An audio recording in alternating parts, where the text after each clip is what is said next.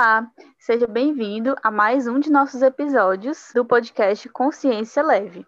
Eu sou a Luísa. Eu sou o Heitor.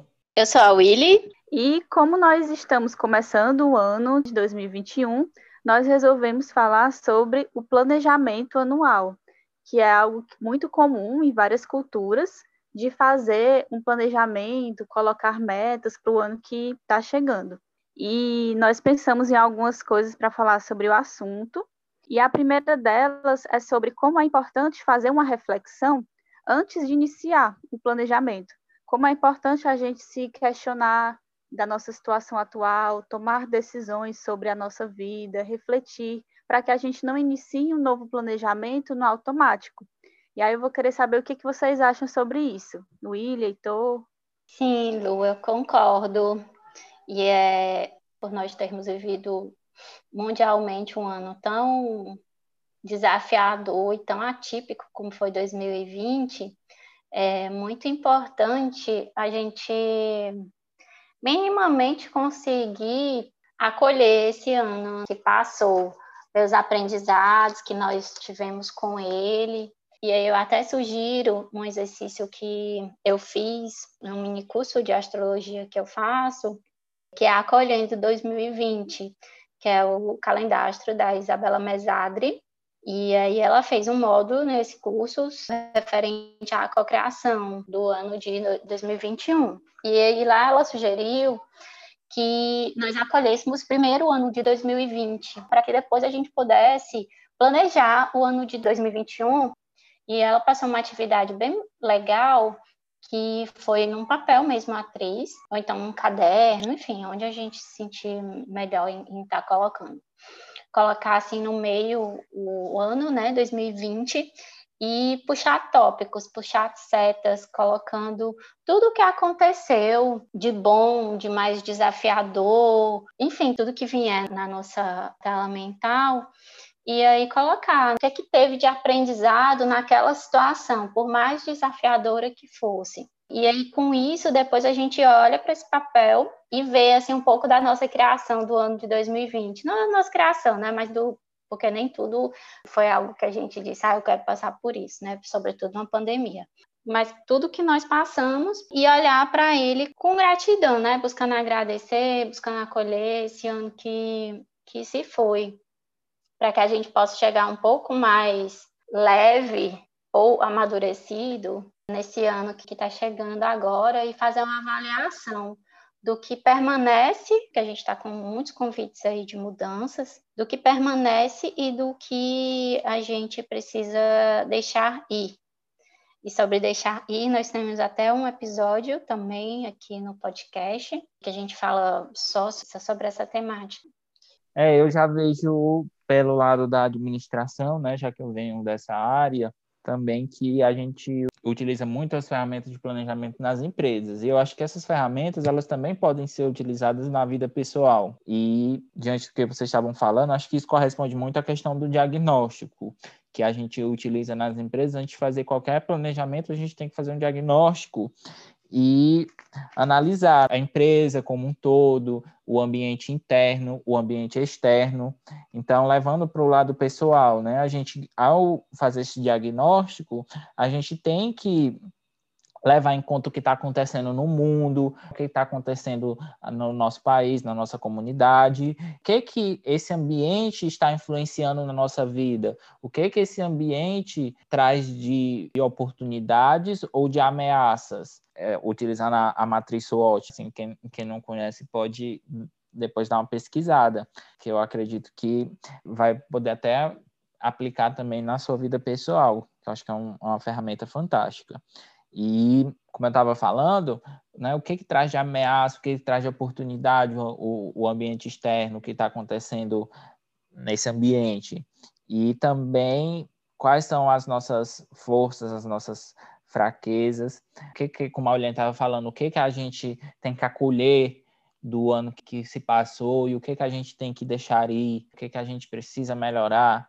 E aí eu acho que só a partir desse diagnóstico é que a gente vai poder realmente visualizar o que, que é possível de alcançar nesse ano de 2021, e aí sim a gente vai poder, é, com base nesse diagnóstico, estabelecer as nossas metas os nossos objetivos.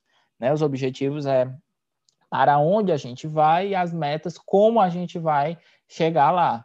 Por exemplo, se eu coloco o objetivo de viajar para o exterior no decorrer do ano, então eu vou precisar fazer o planejamento, estabelecer metas eu tenho que alcançar para eu conseguir concretizar o objetivo.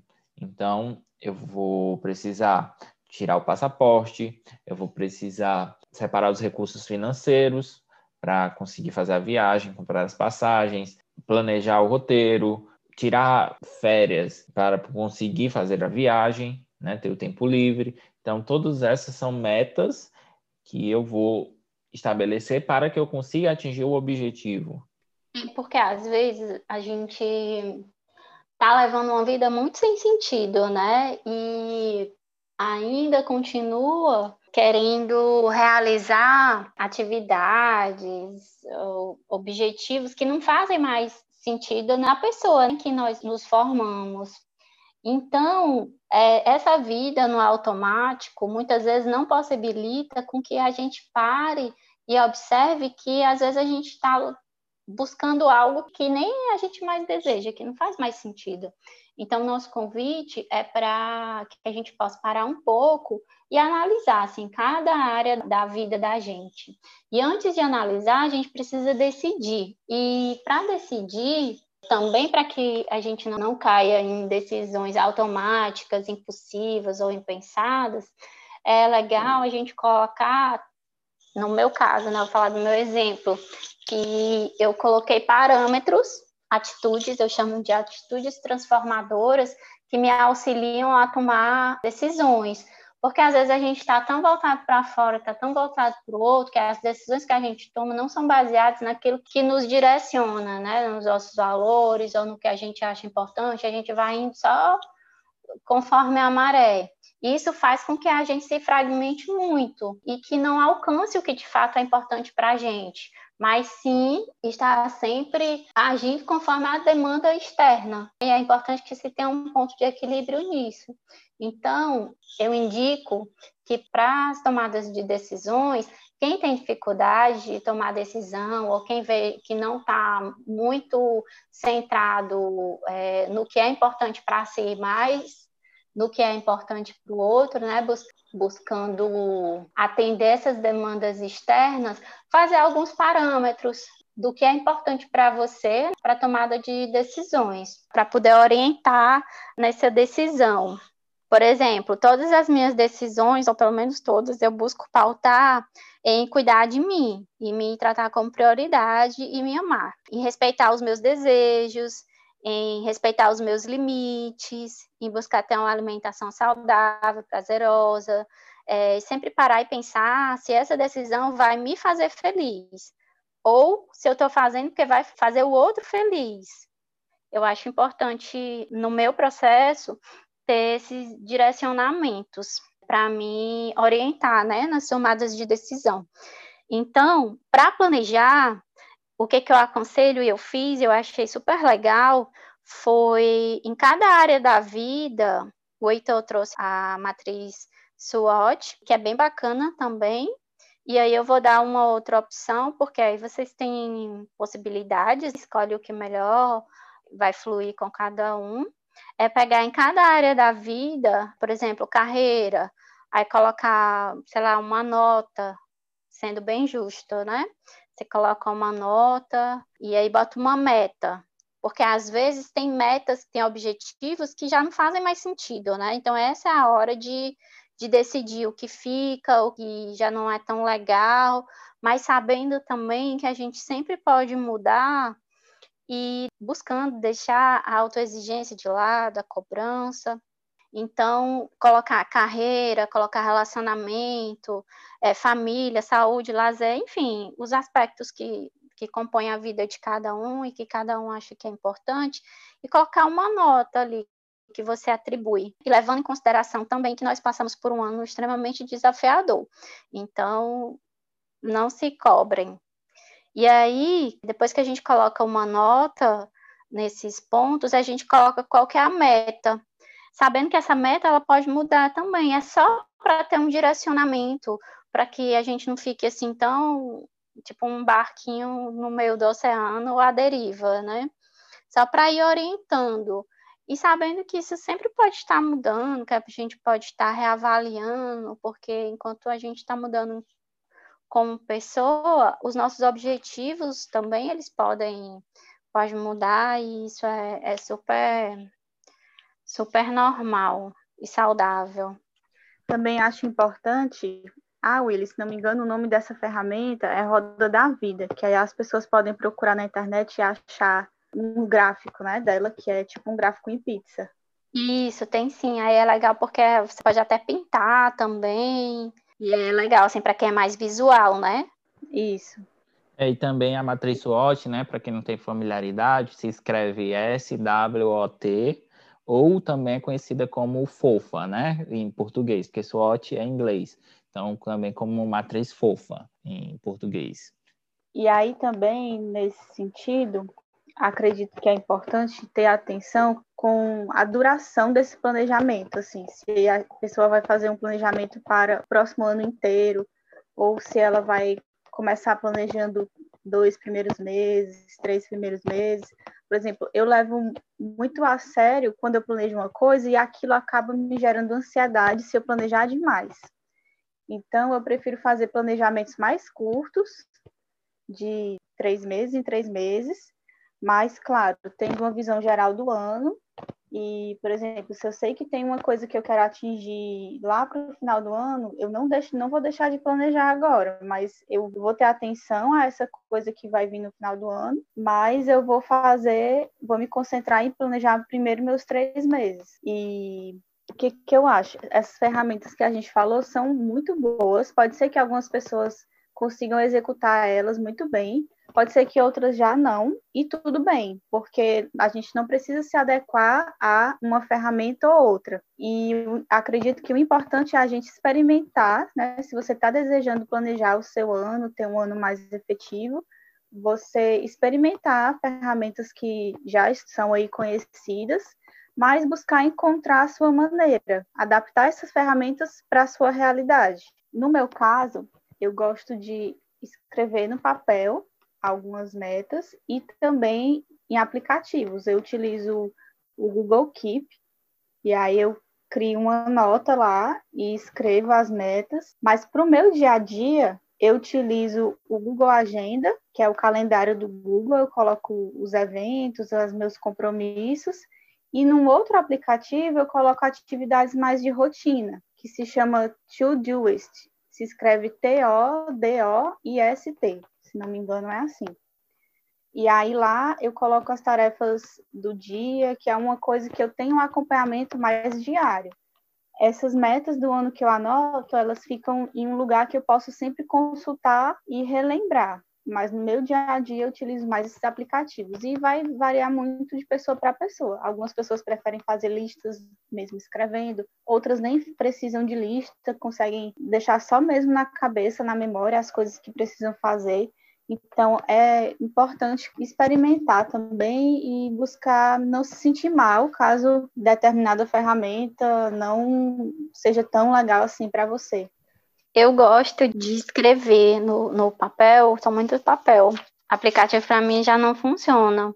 E aí, todo ano eu coloco todas as áreas e aí eu escrevo que eu desejo e aí, quando é no outro ano, eu vou olhar o, o, que eu consegui realizar, o que eu realizei em partes, ou o que precisa ser mudado. Mas geralmente eu coloco no papel e pinto, assim, porque eu gosto muito de cor e para mim funciona dessa forma. E aí eu separo as áreas, né, da, da minha vida que eu, que eu desejo é, realizar algo e pontuo os objetivos. E aí, sempre no final do ano, no início do outro ano, eu estou fazendo esse checkpoint e buscando melhorar, né? Mas, assim, é, é importante importante, como a Luísa já falou, que a gente não fique assim muito se cobrando muito em relação a isso, porque tudo pode estar mudando, né? Então é importante fazer, mas fazer com leveza. Pelo menos para mim, trazer mais como uma forma de direcionamento do que mais uma, uma ferramenta de autocobrança, porque já tem muito fora, já está com muita coisa fora acontecendo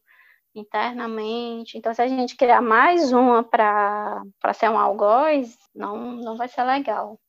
Uma coisa também que eu faço, que é legal para fazer esse diagnóstico inicial, como o Heitor falou, que é eu crio uma nota num, em qualquer aplicativo desses, no celular ou no computador, e aí eu vou anotando mês a mês as coisas mais importantes que aconteceram. E aí eu coloco em vários sentidos, profissional, pessoal, de amigos, é, uma viagem que eu fiz, uma pessoa que eu conheci, um trabalho importante que eu realizei, uma conquista importante, por exemplo, conseguir realizar exercícios semanalmente todo mês. Então, eu anoto lá. E aí é legal porque eu tenho uma visão rápida que perpassa o ano inteiro. Então, eu consigo olhar coisas importantes que aconteceram, relembrar isso ajuda também a pensar em passos futuros. E reconhecer também, né? É muito importante essa questão de reconhecer as nossas conquistas, de validar as nossas conquistas, porque a gente tem um eu autocrítico muito forte, tem um eu desvalidador também muito ferrenho. Então, é importante ter, trazer para a consciência e, e validar os pequenos ganhos, pequenos entre aspas, né? Porque para mim todo ganho ele é muito grande, assim, muito importante. É, apesar que eu anoto coisas que foram desafiadoras também, mas são importantes para essa validação, acabam sendo, porque ao olhar aquilo, eu posso relembrar daquela situação, como você até já mencionou antes, lembrar o que, que eu aprendi, lembrar como eu passei por aquilo e retomar esse pertencimento de que eu consigo passar pelas situações. Isso, é muito importante mesmo. E às vezes até voltar anos atrás, né, e observar por situações que a gente já passou e como que a gente resolveu naquela época.